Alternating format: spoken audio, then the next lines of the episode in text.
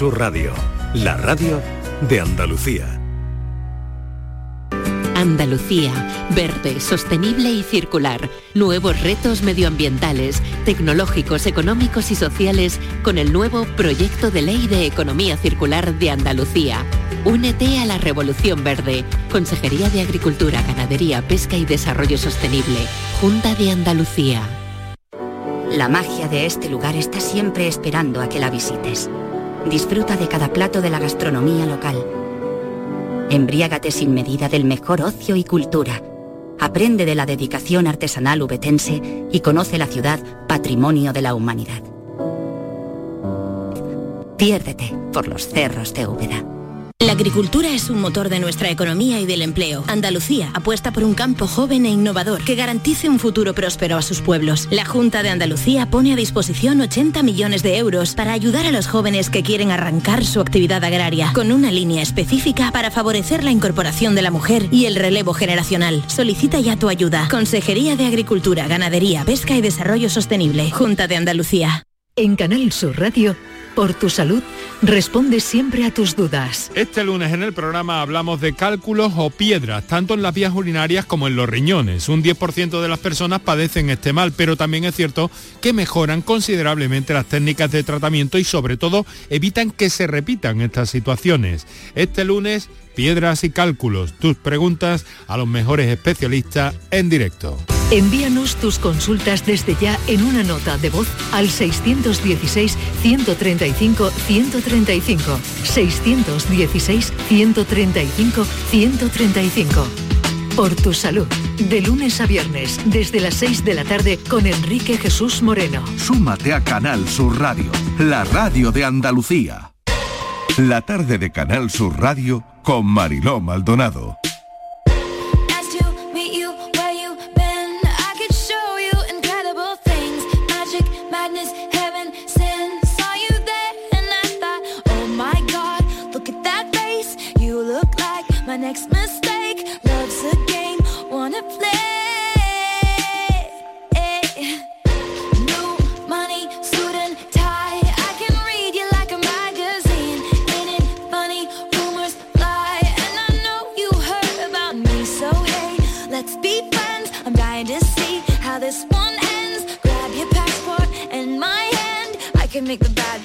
Good for a weekend. So it's gonna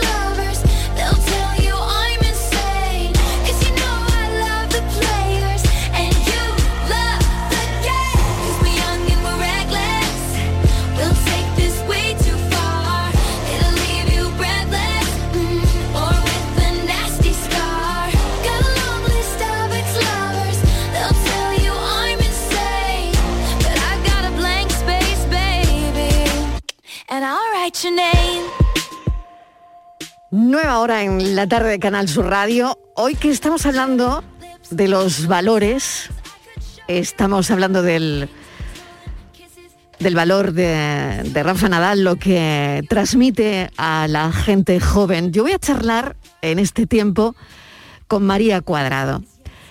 María Cuadrado es una joven que tiene 17 años, que en selectividad eh, sacó en la EBAU un 14 sobre 14.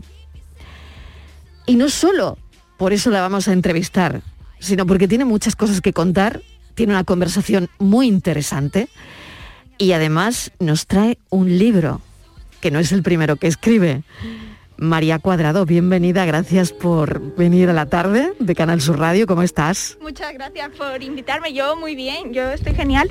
Ah, perdón. Sí, te tienes que acercar al micro bien Ah, para vale. que te podamos escuchar. Las dos tenemos nuestra mascarilla y, Sí. y el sonido es lo que es, pero, pero bueno, lo que importa y lo que va a importar es el contenido de la, de la conversación que vamos a tener. María, hoy fíjate, estamos hablando de eso precisamente, ¿no? De- del esfuerzo. Sí. Del esfuerzo de- del destino también, en parte. ¿Tú crees en el destino? Bueno, yo eh, Depende un poco del día. Hay gente que dice que todo pasa por una razón y a mí me parece que eso es muy fácil creérselo cuando todo te va bien y cuando todo te va mal, pues tampoco te lo explicas. Hombre, hay cosas que son demasiado para ser casualidad. Pero yo creo que creo en el destino, pero no como en una cosa muy rígida. Simplemente creo que es que más de las personas que a veces pues coincides con una persona en un momento dado de tu vida, no porque esté escrito, sino porque en ese momento te hace como más falta o lo que sea. María, háblame de ese 14 sobre 14. Es muy fuerte, ¿eh? La verdad es que sí, sí, incluso ahora. Además, no, no tenías la mejor situación en ese momento, ¿no? Para nada. Anímica. No. Ni te estaban acompañando otras cuestiones, ¿no? No, para nada, estuve fatal. De hecho, yo perdí como 5 kilos antes de hacer selectividad por los nervios y por em, mi situación personal y no dormía nada bien. Todas las noches soñaba que suspendía selectividad. Y cuando yo fui, yo ya estaba, o sea, yo ya era, eh, era un escombro el ser humano. O sea, yo era, y lo hice ya y fue como, es que ya que sea lo que Dios quiera, porque es que no puedo más con esto, es que no puedo. De hecho, tuve que suprimir, digamos, ese malestar personal que yo tenía para poder concentrarme para estudiar y después de selectividad me vino. Y, y lo, y lo pagué un poco, pagué un poco caro el verano, to- eh, durante el verano la caña que me había metido, antes de selectividad y durante todo el curso. Pero de dormir eh, 15 horas, ¿eh? Eh, pero muchos días seguidos despertándome a las 3 de la tarde, un cansancio acumulado que no era normal. Vamos a explicar a los oyentes también cómo llegas al, al bachillerato un curso antes, además, Sí. porque te, te van avanzando los cursos. Sí. Te avanzan, te avanzan un curso. Eh, cuéntame cómo llegas hasta ahí.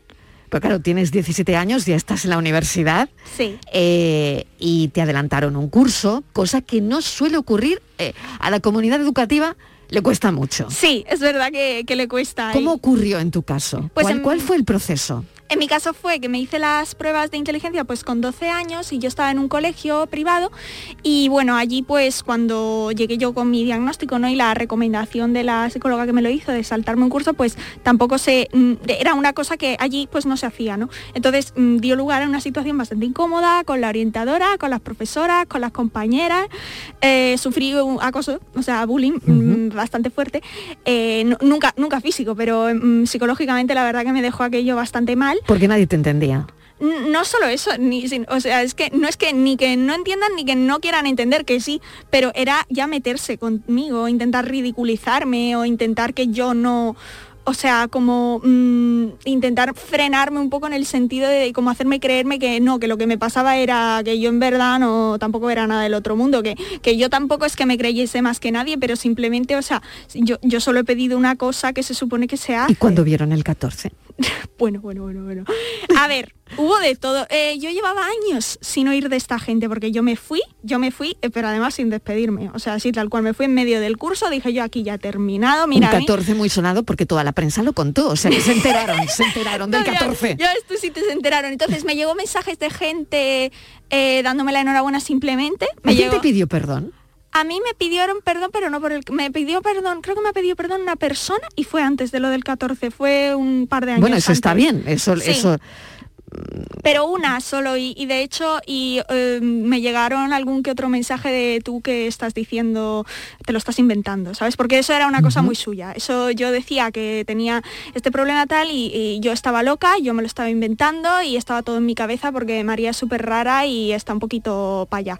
Entonces yo yendo hasta un psicólogo, yo le decía a mi psicólogo, oye, escúchame, yo estoy bien, estoy mal de la cabeza y me decía que vas y tú estás perfectamente. Y yo como, pues entonces, ¿por qué me están haciendo creer esto? no Y como que para mí fue un momento flashback eh, cuando me llegó ese mensaje como me están, o sea, en ese momento cuando yo lo leí, ese, bueno, lo escuché de hecho, fue como que vo- volví a tener 12 años de nuevo y fue como, Dios mío, qué horror. Pero luego dije, tengo 17 años, literalmente saca un 14 en selectividad, a mí que me importa esta gente, ¿sabes? Y fue como, bueno, era la, hija, la mejor manera, probablemente, ¿no? Sacudirte un poco todo lo que había ocurrido hasta llegar ahí, ¿no? sí, ¿Eres superdotada, María? sí, sí, sí, ten- ¿Y, y cómo te das cuenta? ¿Se dan cuenta tus padres? ¿Te das cuenta tú? Yo. ¿Cómo? ¿Tú te das cuenta? sí, porque yo me notaba... ¿Cómo? yo me notaba diferente a la gente, entonces no me explicaba muy bien por qué era. Yo era la típica que en el cole, no es que no tuviera amigos, pero iba cambiando, picoteando por todos los grupos y no, no acababa yo de asentarme en ningún lado. Y cuando estaba con la gente, pues un poquito bien, pero cuando llevaba varios, un periodo de tiempo más largo con algún grupo de gente, yo notaba que, que ahí había algo que ellas, o sea, como que había una cosa que ellas tenían en común que yo no la tenía. Había una diferencia ahí que no, no se podía verbalizar. En no cuanto a las cosas que te interesaban, por ejemplo. Sí, también no sé de las mm, que te interesan y que te inquietan, ¿no? Las preocupaciones que, que tú tienes o los intereses, por ejemplo, yo también, eh, esto no tiene nada que ver con ser superdotada, pero tardé mucho en interesarme por el tema amor en general, los chicos, la- mm, los chicos, las chicas, todo eso. A mí me, me- me daba muchísimo igual de pequeña, entonces yo estaba a otra cosa, yo a mí me, me podía pasar las horas viéndome charlas de, de neurólogos explicando cómo funcionaba la mente humana o leyendo libros así súper aleatorios sobre cosas, mm, no sé, siempre estaba con algo de eso y notaba que eso no, no lo entendían, ¿no? Por ejemplo, el sentido del humor es una cosa que se notaba muchísimo. A mí me hacían gracia las mm, cosas que veían mis padres en la tele, pero las que veía la gente mira y Con me las- 12 años. Claro, y me ponía lo que veía más la gente pequeñas, mira más y- pequeña incluso, ¿no? Sí, totalmente. Y bueno, de más pequeña, sí, también. Entonces yo me aburría. Entonces, pues, y también en clase. Bueno, en clase yo es que aquello me lo, no, tampoco es que currase mucho yo en el cole, ¿sabes? Te aburrías. Sí, mucho, la verdad que sí. Entonces, pues nada, eh, me hice las pruebas, me salió eh, el coeficiente muy alto, me salieron lo de superdotada también, entonces pues mm, fue así, más o menos fue como yo me di cuenta de, lo pedí yo, o sea, aquí hay algo que no sé lo que, no sabía yo lo que era y la verdad que... Quiero ponerle nom- nombre a lo que me pasa, Sí, ¿no? Porque me Querías, sentía que tenía un manera- problema, claro. ¿sabes? Como que me pasaba algo malo. Entonces cuando me di cuenta que no era algo malo, aunque para alguna gente sí, pero eh, dije yo, bueno, me quedé más tranquila, ¿sabes? Para mí fue como, me quité ese peso. Alguien te dice, María, eres superdotada. Ujú. Y a partir de ahí, María, ¿qué? María, ¿qué, qué, de qué? No ¿Qué, entiendo. qué pasó? Ah, bueno, pues eh, la mala experiencia en el colegio, eh, ya la situación no era buena, pero es que ya fue peor.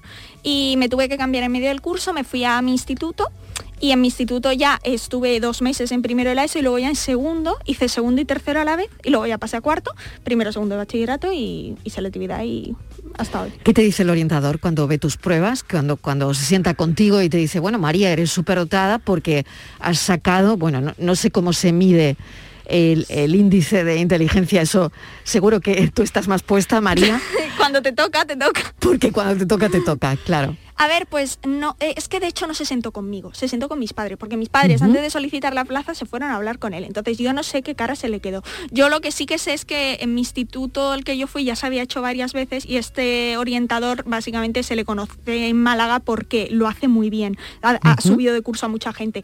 Entonces básicamente él me habría pasado de primero a tercero. Lo que pasa que se lo echaron para atrás, no sé, él tiene que mandar la solicitud a no sé qué órgano que está por encima del instituto, que yo no me lo sé, y le dijeron, mira, escúchame, mm, la niña se va a estampar.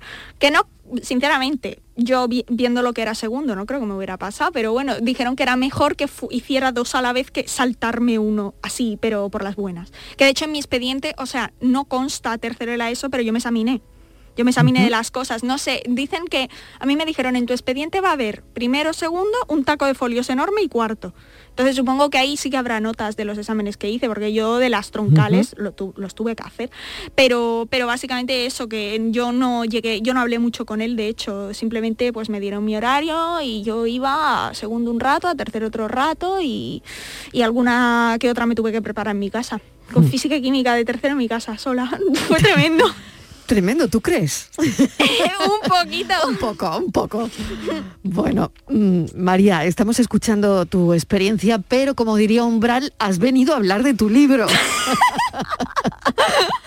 bueno, sí, sí. So long as uh, I'm with you. Sí. Eh, en inglés. En inglés, sí. Porque, claro, escribirlo en español era como... Demasiado difícil, de hecho. ¿Tú crees? Más difícil en español para ti que en inglés. Sí, no sé, yo aprendí inglés por mi cuenta de en esta época que yo estaba tan mal en el cole, para mí fue una cosa, me ponían muchas cosas en inglés, a mí me encantaba Taylor Swift, entonces eh, pues por ahí como que yo quería entender a Taylor Swift cuando hablaba. Para mí eso era súper importante porque yo me la yo eh, me, despertaba una admiración tremenda y yo decía, "Jo, es que yo quiero sentarme y cuando Taylor Swift hable yo tengo que entenderlo. Entonces me puse a full con el inglés y para mí fue una forma como de llevarlo a mm, llevar todo ese acoso escolar que yo estaba pasando, pues yo me ponía, yo sabía que yo me ponía mis mm, charlas en inglés y mis cosas, a estudiarme mi B2 y, y como que ahí no existía ese, ese, mm, esa hostilidad, ¿no? Entonces para mí yo creo que al final se me ha quedado y yo creo que se me va a quedar ya para toda la vida de mi idioma favorito el inglés, no por nada, sino porque yo lo asocio como un, un- un- una especie de escape en un momento en el que yo necesitaba uno, pero muchísimo. Entonces yo creo que como que a mí me sirvió en esa época tan emocional, digamos, y como para mí escribir está muy ligado a los sentimientos, las emociones y eso, entonces pues mm, lo veo lógico que también me salga en inglés antes que en español. ¿De qué va tu libro? Cuéntame la historia. Vale, pues el libro es una novela juvenil, es eh, totalmente, o sea... Que no es el primero. No, no, el primero es más así raro, este, este está más guayo. Eh, sí, este es un libro, pues eso, para gente de mi edad, un poco más joven, un poco más mayor, pero básicamente, y no tiene, por si a alguien le interesa, no tiene, no es guarro, ¿vale? O sea, no es after.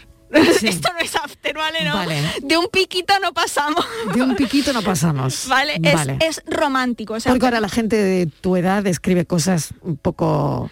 a ver, sí, sí, sí. la literatura juvenil ha cambiado, María. Sí, a ver, yo, yo leo, eh, yo leo literatura juvenil y no tan juvenil, lo intento leer de todo y, y sí lo veo. Y simplemente a mí, mm, no sé, me quería centrar en la parte romántica sin entrar en la física, porque también te digo, hablando con gente de mi edad, yo sé, l- te- te- quiero decir, mm, suena un poco con frío, pero explorar mercado lo he hecho, ¿sabes?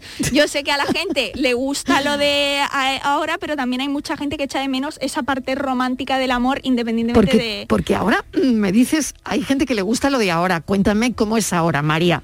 ¿Ahora no hay amor entonces o cómo? A ver, sí que lo hay, pero hay muchísimos clichés, siempre pues lo típico que empiezan siendo enemigos y luego acaban siendo amantes, enemies to lovers, eso es. Sí. O lo típico, bueno, hay, hay muchísimo cosas que me parecen un poquito mal, eh, de mm, que el chico es muy posesivo con la chica del tipo... Eso está mal siempre. 365 días, ¿sabes? O sea, no te vas a enamorar de un tío que te ha secuestrado y te ha retenido Por supuesto que no. Alma mía. Y eso lo dejas claro, ¿no? Hombre, por, por supuesto. Muy bien. No, o sea, es que hay relaciones que yo veo que no hay respeto mutuo, o sea, o en otras sí, pero simplemente es que la relación entera es un puñetero cliché, ¿sabes? O sea, y es muy de que realmente no hay una conexión real entre esas dos personas o que se utilizan muchas frases hechas de muchas situaciones que ya se han reciclado 800 veces y digo yo, chiquilla, mm, es que son todas las- Por eso yo para el amor sí que es verdad que eh, para la fantasía, ciencia ficción sí me cojo cosas de mi edad, pero para el amor me cojo cosas de adultos.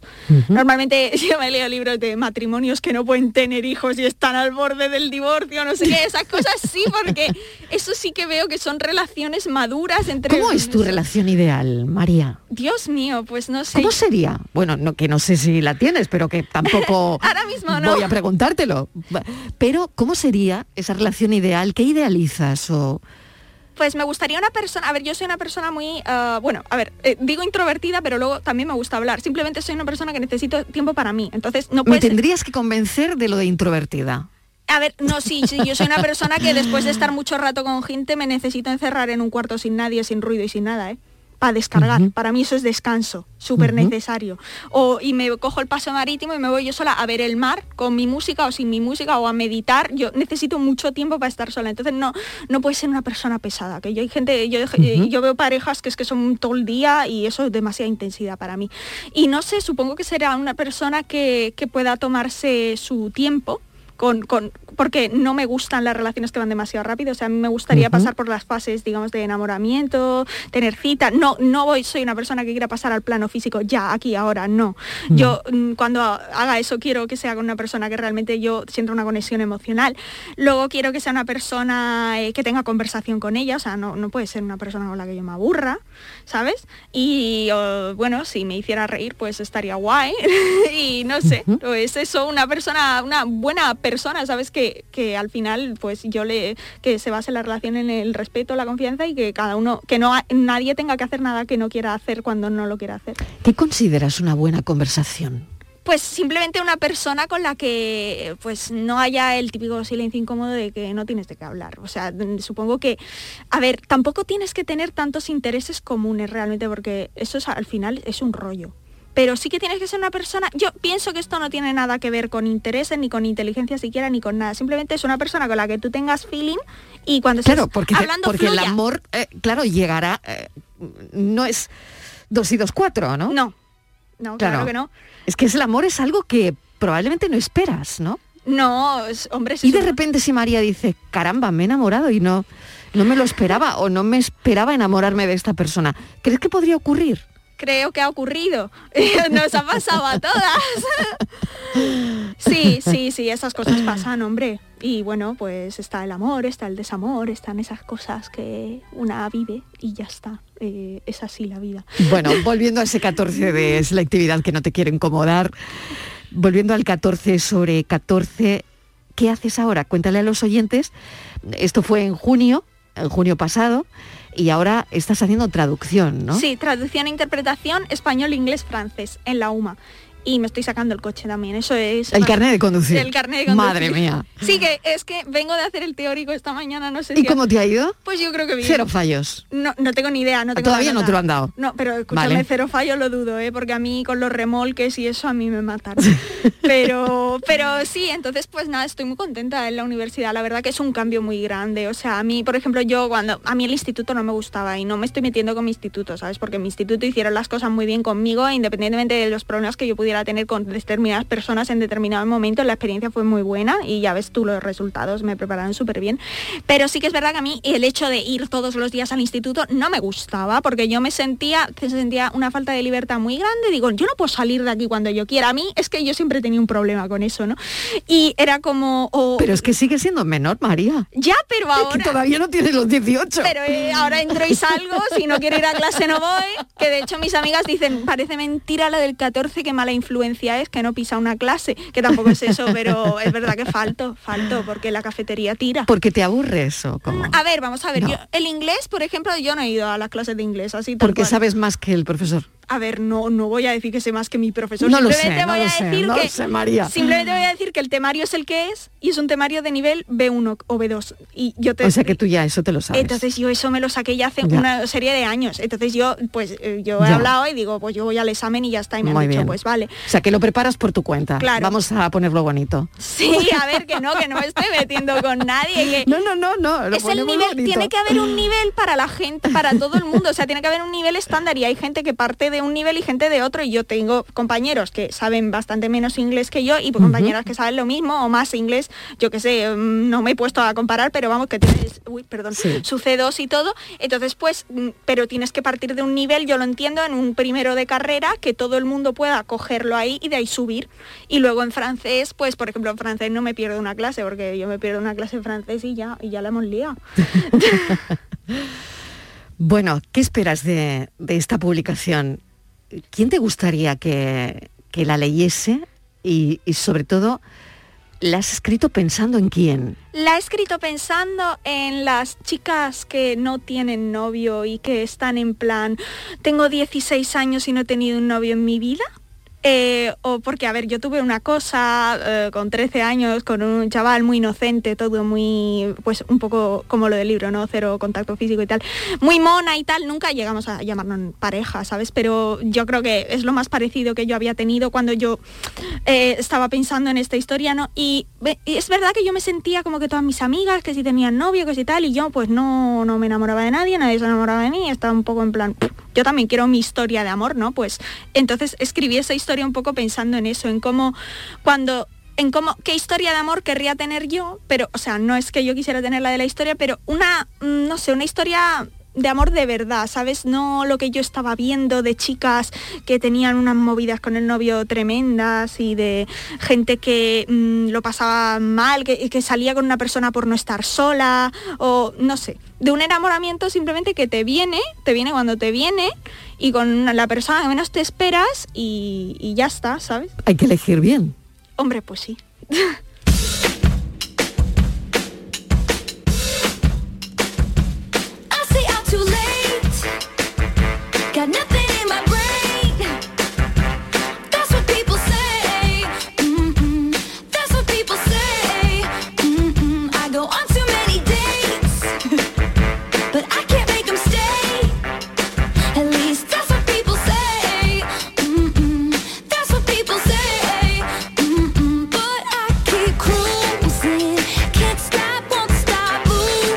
María, ¿de qué habla Taylor Swift en esta canción, ya que te tenemos? Bueno, pues Shake It. Off es básicamente una canción de un poco de decir, de desinhibición. El- en el vídeo de ella, pues ella la criticaban un poco por no saber bailar. Taylor es que era muy torpe, ahora ya ha aprendido y ella ya baila de maravilla.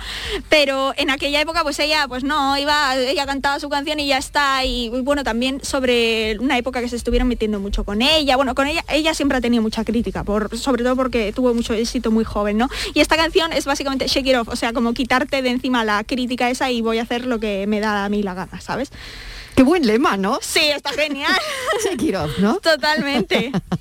Qué buen lema. I'm dancing on my own, dancing on my own. Make the moves so fast I go. María, ¿cómo ves, no sé, cómo te ves eh, dentro de cinco años? La verdad es que me has pillado en un momento de empanada mental súper fuerte. Ahora mismo estoy, a ver, he sacado el libro este y está guay y tal, y o sea, en, en el presente todo está muy bien, pero ahora mismo es que no sé, o sea, yo quiero acabar mi carrera, ¿no? Traducción, que me Claro. gusta aprender más idiomas y tal, pero es que no tengo nada claro lo que quiero hacer después, nada.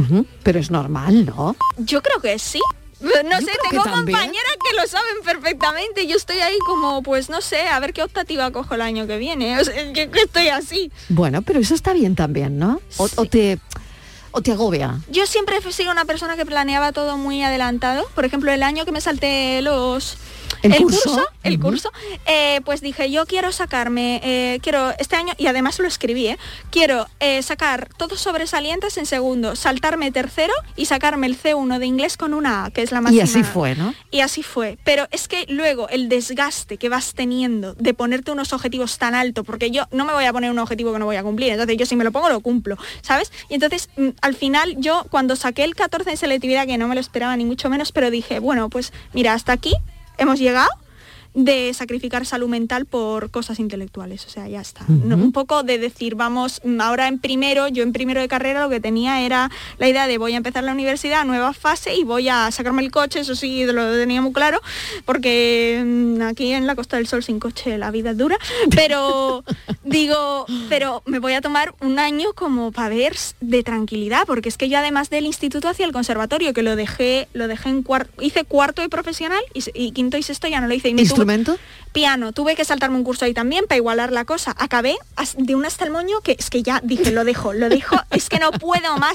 Entonces, al final yo me veo que he ido quitando cosas porque es que me ponía a mí misma pues muchas cosas que digo, es que realmente es más de lo que, no es más de lo que yo puedo hacer, pero es más de lo que yo puedo hacer con manteniendo un, un- mi, mi, eh, cordura. María, lo de Nadal, ¿qué te parece? No hemos parado de hablar ni un segundo de Nadal sobre pues el, esfuerzo, la cultura del esfuerzo al final, ¿no? Que es lo que debería prevalecer, ¿no? Sí, pues un ejemplo, porque vamos a ver, todo el mundo, Rafa Nadal, o sea, un, deportista español que eh, se le conoce en todo el mundo con tantos méritos y al final yo estoy segura de que yo no, yo no veo muchas entrevistas, pero yo sé que él dice que es esfuerzo y que él practica mucho y al final es que es eso, mucha gente, de hecho veo que, que el lema suyo es que es muy aplicable porque mucha gente se cree que lo mío, lo del 14, no, es que tú eres superdotada y yo, sí, sí, yo es que yo soy superdotada y después y estudiaba de 8 de la mañana a 12 de la noche, mm, ¿sabes? Entonces, pues yo pienso que es una cosa que la gente, pues en esa, en la figura de Rafa Nadal, pues puede ver, o sea, una cosa, es una persona real, ¿sabes? No, la gente real no es como la gente de eh, que te sale en las películas, el típico niño que de repente pues es súper bueno a- al tenis y es súper famoso, o el típico niño que es muy listo y, y saca un 14 en selectividad. O sea, la, la vida no es así. Mm, no. María, te voy a agradecer enormemente que hayas pasado un ratito con nosotros. Tenemos una tertulia millennials, yo creo, y la tenemos ahora, eh, después de la publicidad. Yo creo que podrías venir de vez en cuando, ¿eh? A Ah, esa vale. tertulia, porque hablamos de todo. Yo soy de- generación Z. Claro, hablamos de lo divino y de lo humano. Y es verdad, y es verdad que eh, tú, eh, pa- eh, por la edad, es generación Z total. Total, total. Pero, pero no sé si te podríamos introducir Hombre, en la, en la tertulia Millennials. eh, porque, bueno, creo que. Creo que te van a saludar, es más. Creo que te van a saludar. ¿Qué tal, chicos? Hola, ¿qué tal? ¿Cómo estáis? Hola María. Hola. Hola, muy buenas. Bueno, está. Hola, ¿qué tal? Bueno, os escucha a todos ya. Muy bien. Eh, tengo aquí a una... No sé si tenéis que hacerle una- alguna pregunta para que entre en el club. ¿Alguna pregunta? Eh, no lo sé, para que forme, forme parte también de nuestro club. Habéis oído parte de la entrevista, ¿no? Sí, un cachito al final, Sí. pero oye, más que invitada, ¿eh? Más, que, invitada, hoy. ¿eh? Ay, gracias. Madre mía. No, Pedazo de invitada hoy en la tarde, ¿eh? Total, Madre total. de mi vida. Mira, hablando de ejemplos, pues me parece que tú también lo eres, ¿no? O sea, Uf, eso no- es muy fuerte. Yo tengo 17 años, yo no soy ahora mismo ejemplo de nada, ¿eh? Claro que sí, para tu generación es muy importante, vamos, para tu generación y la mía, que no estamos tan separadas, es muy importante que, que se vea que hay gente que consigue cosas, ¿no? Que parece que, que no llegamos a ningún sitio y que nuestro esfuerzo va en mano y mira, tú consigues las cosas que te propones, así que me parece que sí, que eres un ejemplo para todos. O los sea que la incluimos, ¿no? Claro que sí, joder. Bueno, Totalmente. perfecto. pues aquí- Incluye a ella a nosotros. Exactamente. A ver, Miguel Ángel. Digo que con un 14 No, yo sobre todo Ah, resaltar- Miguel Ángel, dime. Sí, Miguel Ángel. No, no, que resaltar de, de María pues el tema de la cultura del esfuerzo, ¿no? Que yo creo que es compatible el, Yo también lo el creo, ser ¿eh? joven y, y pasárselo muy bien con ser una persona que se marca metas y se esfuerza y llega a esas metas. Y yo creo que ese es el mejor mensaje que también va unido a esa figura de Rafa Nadal. Javier. No, decía que con un 14 en selectividad que nos incluye a ella a nosotros. Yo creo que también. Yo creo que también. Bueno, no sé si queréis decirle algo más o, o no sé si no te he hecho alguna pregunta que tú te habrías hecho en esta entrevista. Constantemente eh, pienso eso, ¿sabes? Como periodista una piensa, ¿y este entrevistado se irá sin la pregunta que él habría pensado que yo le habría formulado? La verdad es que yo no sé, yo no puedo hablar por otra gente. Yo por mí eh, digo que todas las veces que he ido a entrevistas a la tele que me han llamado, yo he ido con lo opuesto y sin esperar nada, ¿no? Entonces yo tampoco te puedo decir qué pregunta estaba esperando porque no sé, yo no sé la gente si se cree que yo me lo preparo o algo, pero es que realmente no. Yo vengo y digo, bueno, pues como salga y lo que me pregunten, pues me lo han preguntado, ¿no? Y yo creo que hemos habla un poco de todo, o sea que yo lo veo bien. O sea que bien, ¿no? Sí, sí. Buena nota. Yo sí, sí. Bueno, mil gracias de verdad, María. Ha sido un placer tenerte en el programa, presentar tu libro. Sé que no será el primer libro que presentemos tuyo, que probablemente llegarán más libros. Y agradecerte tu, tu paso por aquí. De verdad, mil, mil gracias. ¿Dónde lo compramos? Gracias a ti, pues está en Amazon. Realmente tú pones So Long as I'm With You, el sinónimo con el que lo... El sinónimo, Dios mío, el seudónimo. Así me va a tomar la gente en serio 14 o no, vamos. el seudónimo es m.c.winkle, o que se pronuncia Winkle, se escribe Winkle con doble K, pero igualmente yo lo he visto en amazon.es, tú pones So Long as I'm With You y te sale. Y además es un libro muy bueno para gente que esté queriendo empezar a leer en inglés, porque de mi primer libro no puedo decir lo mismo, pero este es verdad que sí que lo he escrito más pensando en personas, por ejemplo, que quieran, estén preparándose un B2 o un algo y dicen, es que quiero empezar a leer en inglés, pero es que cojo a Stephen King, que por ejemplo es mi autor favorito y no me entero. Y es que yo he estado ahí, ¿sabes? Entonces, pues he escrito un libro, está en un lenguaje muy accesible, es mm, gente joven, que también le puede pasar a la gente que tiene la edad para estar preparándose ese tipo de exámenes, que sean libros que no les, no les, no se identifiquen y también un poco como habla la gente en, joven en, en Estados Unidos. Qué bien, qué bien. María, gracias. A ti. Cuídate mucho. Igualmente. Nos volvemos a ver otro día. ¿eh? No, claro. Prometido, ¿no? Sí, sí. Gracias. Cuando me digas.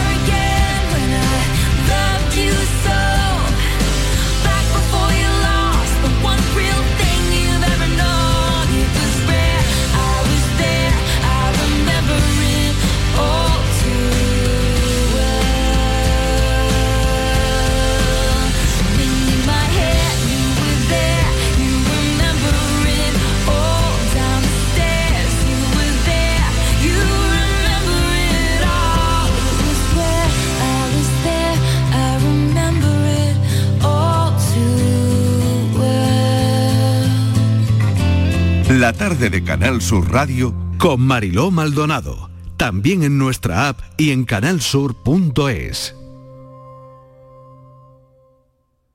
¿Te está afectando la subida de la luz? Claro que sí. Por eso en Insolac Renovables instalamos paneles fotovoltaicos de autoconsumo con los que podrás generar tu propia electricidad. Y ahora, con la subvención del 40% de la Agencia Andaluza de la Energía, lo tienes mucho más fácil. Entra en insolacrenovables.com e infórmate de las ventajas que tiene el autoconsumo. Insolac, expertos en energías renovables desde 2005.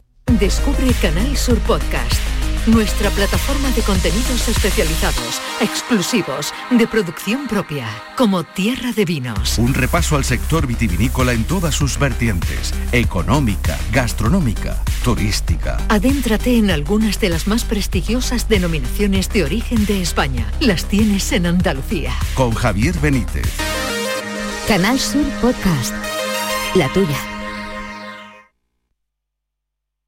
La agricultura es un motor de nuestra economía y del empleo. Andalucía apuesta por un campo joven e innovador que garantice un futuro próspero a sus pueblos. La Junta de Andalucía pone a disposición 80 millones de euros para ayudar a los jóvenes que quieren arrancar su actividad agraria, con una línea específica para favorecer la incorporación de la mujer y el relevo generacional. Solicita ya tu ayuda. Consejería de Agricultura, Ganadería, Pesca y Desarrollo Sostenible. Junta de Andalucía.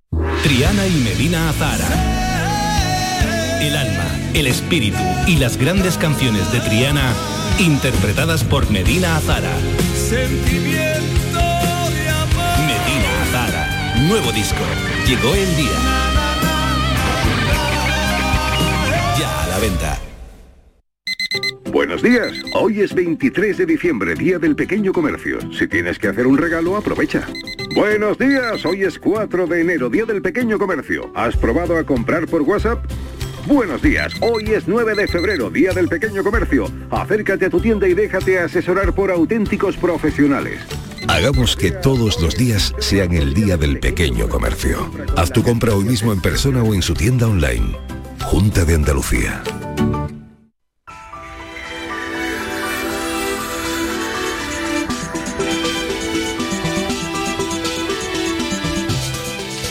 Enrique Jesús Moreno, ¿qué tal? Bienvenido Hola. por tu salud a las seis en punto de la tarde. Hoy miramos al riñón. Bueno, miramos al riñón, miramos a... En realidad vamos a buscar piedras, vamos a Ah, buscar vale, vale. cálculos. Bien, bien, bien. Espeleología, hoy espeleología. Eso es, y eso puede estar en el riñón, pero puede estar también en la, Muy en la bien. vesícula, puede estar en las vías urinarias. Y lo hacemos al hilo de una reunión de alto nivel que ha tenido lugar este fin de semana, eh, pues porque bueno, tenemos un hospital en Andalucía que fue además eh, en su momento eh, pues el primer, uno de los primeros de España en, en aportar esas unidades de litotricia extracorpórea para abordar este tipo de problemas, pero han avanzado mucho, muchísimo las cosas en el diagnóstico avanzado y en la profilaxis de las litiasis de repetición. Y esto los especialistas lo tienen muy en cuenta y lo están aplicando ya. Por eso hemos convocado a nuestros especialistas esta tarde, por una parte el doctor Carlos Reina, que ha sido el coordinador científico de esa reunión nacional de grupos de litiasis, endourología, laparoscopia y robótica, y a la doctora Carmen Aray, que es eh, compañera, trabaja también en el Hospital de Balme de Sevilla, y nos van a ayudar a comprender todo esto, pero sobre todo también nos van a ayudar a los oyentes que tengan dudas sobre este tema. Y en algunos casos fíjate que, que, eh, mm, curiosidad que hay personas que, padecen este programa, este problema de forma reiterada. ¿eh? O sea que, hay una repetición en ese problema de, de piedras, de litiasis en definitiva. Pues hay nuevos tratamientos para tener controlado todo eso. El doctor Reina es especialista en ello. Y en fin, hablaremos en la primera parte de un modo más eh, técnico al acercamiento de, de esa problemática, de por qué se produce y de cómo se aborda. Y luego pasaremos rápidamente, como siempre, a las llamadas de nuestros oyentes. Marilón. Muy bien, pues estaremos muy pendientes de todas las novedades. Eh, además, algo relativamente frecuente. No, piedras, muy frecuente, ¿eh? piedras Perdona, en tiene el una riñón. prevalencia del 10% de la población. Claro, ¿eh? claro, fíjate. Sí. Bueno, pues muy pendientes hoy. Muy Gracias, bien. un beso, Enrique. Venga, Hasta un las beso seis. para ti también. Adiós. Chao, chao. Mientras duermes, hay mucha gente de radio. Gente que está viajando, limpiando, conduciendo, repartiendo, vigilando. Toda esa gente forma parte de un club y están en la mañana de Andalucía, el club de los primeros de Canal Sur Radio, con Charo Padilla. De lunes a viernes desde las 5 de la mañana. Quédate en Canal Sur Radio, la radio de Andalucía. La tarde de Canal Sur Radio con Mariló Maldonado. Thank you.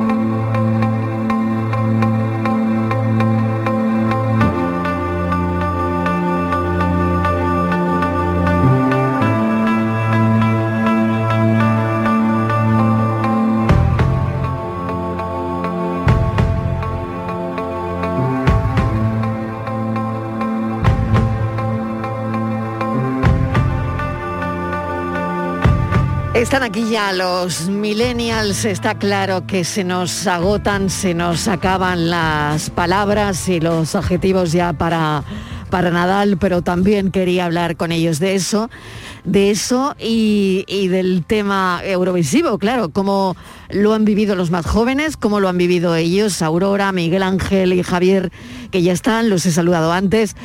Eh, Miguel Ángel, a ver, ¿Por dónde empezamos? Lo de Nadal, ¿tú cómo lo has vivido? A ver, ¿qué te parece a ti? Pues a ver, yo creo que el caso de Nadal, como decíamos antes, representa sobre todo eh, esa cultura del esfuerzo que muchas veces nos falta en la sociedad de hoy. Pero además, yo creo que lo que diferencia a Nadal del resto de deportistas, y por eso a mí es uno de los que más me gusta, es por cómo él controla su cabeza porque realmente deportistas buenos, deportistas con capacidad y técnicamente buenos hay muchos, pero la clave de Nadal es que cuando tú estás en un partido y vas perdiendo una final, lo normal es que tu cabeza se venga abajo. Y como el tío tiene la capacidad de reponerse y en una situación que parecía que todo se le iba a venir abajo, salir indemne y ganar el, el partido. Yo creo que eso es la enseñanza que nos deja de nunca te rindas y llega hasta el final. Lo hablábamos lado. antes, ¿no? Claro, otro, lo hablábamos pues antes, Miguel eso- Ángel. Mm, Lo de la cabeza, ¿no? Eh, parece que el cuerpo llega un momento en que deja La de responder es y la cabeza y la cabeza consigue todo lo demás, ¿no? Que yo creo que también en el caso de María que hablábamos antes, para sacar esas Mm. notas, para tener ese rendimiento académico, tienes que tener la cabeza muy bien amueblada, porque es normal que en un examen un día tengas un, un mal momento o lo que sea, y lo normal es que tu cuerpo se venga abajo. Si eres capaz de controlar la cabeza, pues todo lo demás suele, suele salir bien. Entonces yo creo que esa es la enseñanza que nos deja Nadal. Y con respecto al otro tema, el de Eurovisión, pues yo creo que es todo lo contrario, ¿no? Que es mm, el no tener cabeza muchas veces y el sacar de contexto cosas que más allá de que las tres canciones yo creo que tenían bastante, cada una en su estilo, pero tenían calidad y eran canciones atrayentes y, diferentes, pero que el, cuestionar el resultado de un jurado simplemente por una serie de connotaciones, pues yo creo que eso denota que la cabeza ahí no está muy bien am- amueblada. en muchos Vale, casos, vale, bien. Vale, a ver, Aurora eh, y Javier, ¿qué tenéis que decir a esto? A ver, ha empezado Miguel Ángel, pero aquí podría haber debate. A ver, Aurora. Bueno, yo, yo voy a debatir yo creo que con todos los que habéis hablado esta tarde, porque por, por delante que me flipa Nadal y que es absolutamente increíble lo que consigue, ¿no? Y, y que estamos además en ese momento tan irrepetible de la historia que tenemos mucha suerte de vivir. Pero, eh, o sea, y, aquí mm, el, pe- el pesimismo también por delante, pero no todo el que se esfuerza lo consigue y, eso también hay que tenerlo presente, ¿no? O sea, es, que es un ser humano extraordinario, que física y mentalmente mm, yo creo que hay poca gente que está a su nivel, pero que yo creo que el ruso, que, que- que- que el tenista ruso con el que se enfrentaba también se esforzó hasta el máximo y también trató de llegar al máximo de lo que él podía dar, ¿no? O sea que, que dentro de la cultura del esfuerzo también rompamos una lanza. Hay, hay personas que por mucho que se esfuercen, pues a lo mejor no llegan. Y, y dentro de la cultura de la competición, que evidentemente el, el contexto de Nadal, pues es el contexto de Nadal, ¿no? Y está en, en- en un, en- en un gran slam y, y evidentemente no es el caso del mundo, ¿no? Pero que en nuestro día a día también yo creo que tenemos que aprender a, a convivir con nuestras capacidades y a, y a saber nuestros límites, porque tenemos que esforzarnos hasta el máximo, pero no siempre eso da el resultado que, que le da a Nadal en este contexto, ¿no? Javier. Sí, hilando con lo que ha dicho Aurora, recuerdo una final de un slam también era hace años, no recuerdo cuál porque Nadal lleva jugando Ujú. 20 años, que perdió contra Federer, le pegó una paliza tremenda a Federer y al acabar la, la final le entrevistaron a Nadal y decía algo así como qué suerte he tenido de coincidir con, con Roger Federer en mi época, de ser coetáneos. y pensé en ese momento, hay que ver la, la mentalidad de este chico, cómo es tan especial, que cualquiera diría, qué mala suerte he tenido de coincidir con, el- porque para muchos, el mejor tenista de, de la historia, aunque ya no por títulos, hay que decirlo, eh, pero la mentalidad tan fuerte y tan bien construida, lo, lo que tiene a la cabeza, que, que- que lo ve como algo positivo porque le ayuda a mejorar a sí mismo. Y, y- y ayer, lo, o en la final, cuando estaba perdiendo 2-0 en los sets, yo creo que el único que de verdad creía que podía remontar aquello era él. Eh, yo Qué creo que la curioso es eso. está- Javier, estoy de acuerdo, ¿eh? Estoy de acuerdo. El uno, el único que probablemente de Mm. todos los que mm, asistieron a lo que ocurría, el que más creía en sí mismo era él. Probablemente era él. Sin Yo lo estaba viendo con gente y comentábamos. creo que ahí... Pero comentábamos cuando iba 2-0 perdiendo y tenía dos puntos de break en contra, hay que ver qué bien celebra los, cualquier punto. Además luchaba un montón porque el, el ruso Mendenev eh, me- metía unos seises tremendos y él luchaba cada punto y se esforzaba y lo sacaba. Y, y no digo que el único, pero que el que, que creía con más fuerza probablemente fuera él. Y esa es, esa es la magia que tiene que Rafa- Rafael Nadal, vaya. Puede que el ruso también se le pasara por la cabeza en un momento dado, ¿eh? Puede que también. Aurora, no sé si quieres añadir una cosa Sí. más y, y quiero poneros ahora un, un audio y a ver qué me comentáis de esto.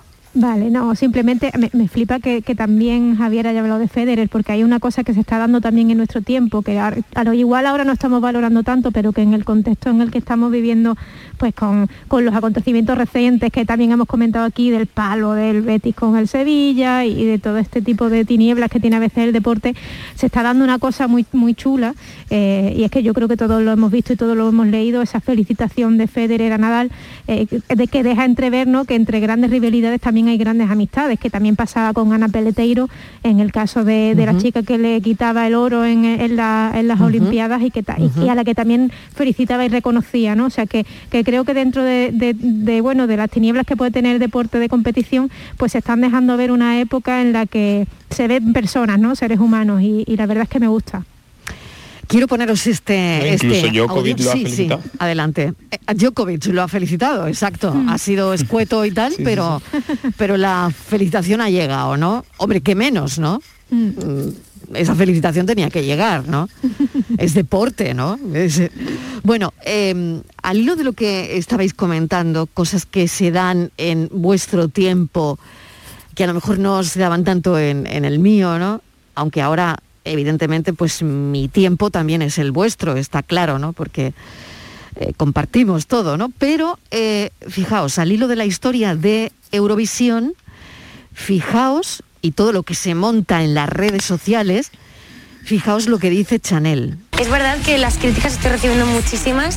Tened cuidado con lo que decís porque está en juego eh, la salud emocional y la salud mental de las personas. Detrás de las pantallas hay seres humanos con sentimientos y, y tenemos que tener muchísimo cuidado con esto. Si no siento apoyo, em, no pasa nada, pero no, el hate es muy duro de llevar. ¿Qué pensáis? A ver, Bueno, yo lo- el, el primero ¿qué en el que leí pensáis esto- de esto? Esto lo dice ella cuando gana. Y, y fíjate, lo primero que dice es, sé que me estáis poniendo verde en las redes, Mm. pero esto va a ser muy duro, esto es muy duro y a lo mejor yo soy fuerte, pero hay que tener cuidado porque hay gente que a lo mejor no lo es tanto. Mm. O yo no sé lo que voy a aguantar, ¿no? Por otro lado. En fin, no lo sé, me parece que esto hay, hay que analizar este audio de Chanel, ¿no? De alguna manera. Mm, Ese grito de socorro yo creo que es súper necesario. Fíjate que yo en el primero que leí un análisis de este tipo fue con, con Íñigo Rejón, que casi que lo primero que tuiteó sobre Eurovisión fue justo esto, ¿no? La capacidad de las redes sociales de, pues, de machacar a una persona en el contexto en el que sea. Yo aquí sí que rompo un poco una lanza, ¿no? O sea, creo que, que muchas de las críticas se han interpretado contra ella, pero que la mayoría son contra el sistema del festival más que contra ella, ¿no? Más allá después de evidentemente el cachondeo que pueda haber eh, de la victoria o las derrotas, ¿no? Que eso Claro, pero parte final- de, de todo eso se lo está llevando, se lo está llevando ella. ¿eh? Claro, su terreno Claro. personal evidentemente le afecta, porque al final pone en duda la credibilidad de su victoria. Pero tenemos que empezar también a convivir como sociedad con pues con eso, ¿no? Con el efecto que tienen la- la- las cosas que publicamos y que hacemos, que estamos hartos de decirlo muchas veces aquí, ¿no? Pero Mm. que, que sí, que traspasa y que llega a seres humanos que, que, bueno, con lo que se habrá forzado esta chica y que ahora le estén cuestionando que si un jurado, que si no, ¿no? Lo que decía, lo que decía Miguel Ángel al principio, si hay cabezas pensantes que opinan eso y que son un jurado experto y reconocido, pues bueno, aquí poco hay que decir. A mí me da pena de todas formas, pero bueno. Miguel Ángel, a ver. Era justo lo que, lo que decías yo- al principio también, ¿no? Ahondabas un poco en esta, en esta idea, ¿no? Que al final es el audio de ella. Claro, no, al, al final yo a, a lo que voy es que tú puedes tener una opinión totalmente respetable de que te guste más una canción o- u otra, porque además el libro de los gustos está en blanco. Pero lo que no puede ser es porque una persona gane, que se ponga en cuestión todo el sistema de, de votación de un, de un concurso, incluso se llega a pensar que hay un tongo, pero es que además lo que es todavía más grave que eso es atacar personalmente a una persona por el mero hecho de que haya ganado. Eh, Eso es lo que a mí en mi cabeza no me entra y es verdad que las redes sociales pues tienen esa facilidad que antes no existía porque antiguamente tú podías quejarte de algún artista o de algún famoso pero tenías que ir al sitio donde estaba para quejarte directamente de él. Mm. Pero ahora mismo tienes un canal de comunicación directo que lo puedes poner verde, lo puedes poner a parir, lo puedes incluso amenazar y es algo muy muy fácil y muy directo que cualquier persona lo puede hacer. Entonces yo creo que sí que tiene que haber un poquito de mesura. Mm. Mesura, en exacto, de- mesura, de por favor. Claro que sí. Javier, cerrando. Y luego leía unas críticas sobre el sistema de elección de la- de- del participante y, y decían, no, es que el 50% lo decide un jurado profesional. Y, y yo creo que esas críticas no se darían por parte de la persona que sea si hubiera salido la persona que, esa- que, que- que la que está escribiendo esa opinión quiere. Cuando yo recuerdo, y creo que todos lo hacemos, España eligió que llevara Eurovisión a Chiquilicuatre y lo eligió España. Lo digo para comparar con Sí. eh, lo decide España y me parece bien y vamos con Chiquilicuatre, que fue, pues creo que todos estamos de acuerdo, eh, sonrojante. Y cuando sale una persona votada al 50% por el jurado popular y no es la que yo quiero, critico el sistema. Mm. Porque no me parece bien. mm, De todas formas ahí, mira, y, y mirando las votaciones, ¿eh? ni siquiera si nos vamos a que la favorita era, era Rigoberta, que bueno, que en mi caso lo era, ¿no? Eh, ni siquiera hubiese ganado por voto popular y Chanel tampoco estaba tan alejada de esos resultados de, final. A mí lo único que me da pena de todo esto es que el festival ha perdido una oportunidad de, de verdaderamente incorporarnos, porque yo creo que para los jóvenes, no sé cómo lo habéis vivido en otras generaciones, pero yo creo que nosotros nunca hemos estado tan pendientes de, primero, de un festival de música en televisión y segundo, evidentemente, de Eurovisión. Y creo que ahí sí que sí que a lo mejor vamos a ver un efecto negativo si el año que viene se O repite sea el que hito. eh, la tele os, os ha vuelto a perder. No me lo puedo creer. Yo creo que sí. Yo creo que ¿Tú sí. crees que siento? pienso que al revés, que esto le da más morbo.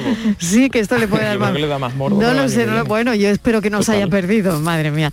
Qué reflexión, ¿no? Tan interesante acaba de hacer Aurora. Aurora Macías, mil gracias, Miguel. Ángel Sastre. Gracias también a ti y Javier Gracias Soto. Gracias. Hemos llegado al final y pensamos.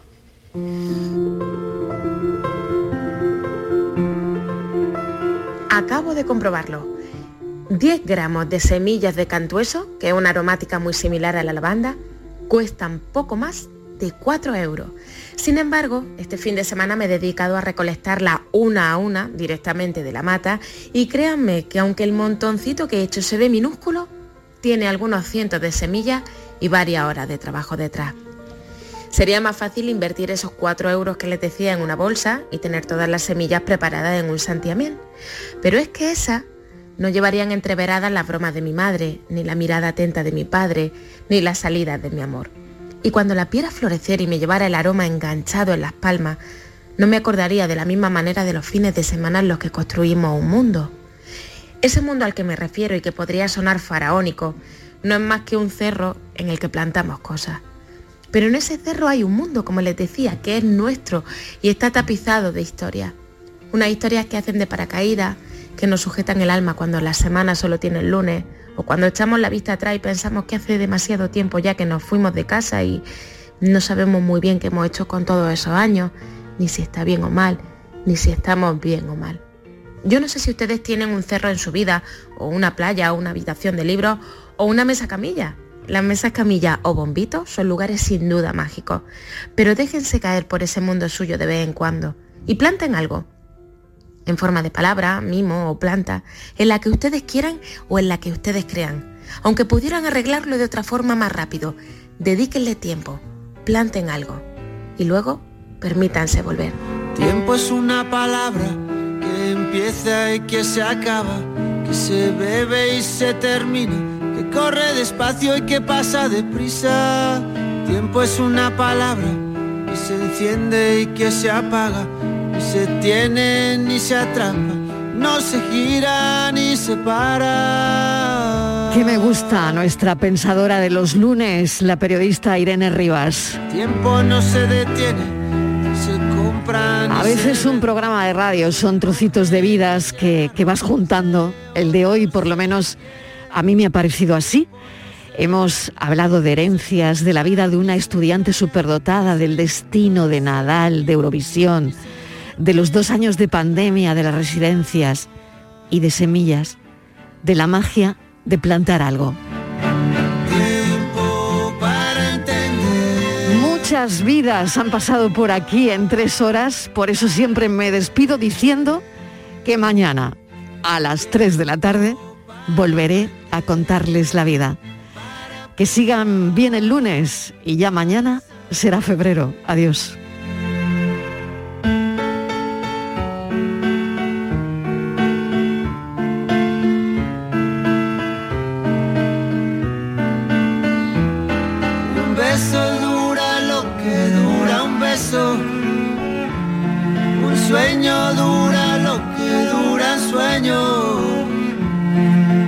De Canal Sur Radio con Mariló Maldonado. También en nuestra app y en canalsur.es.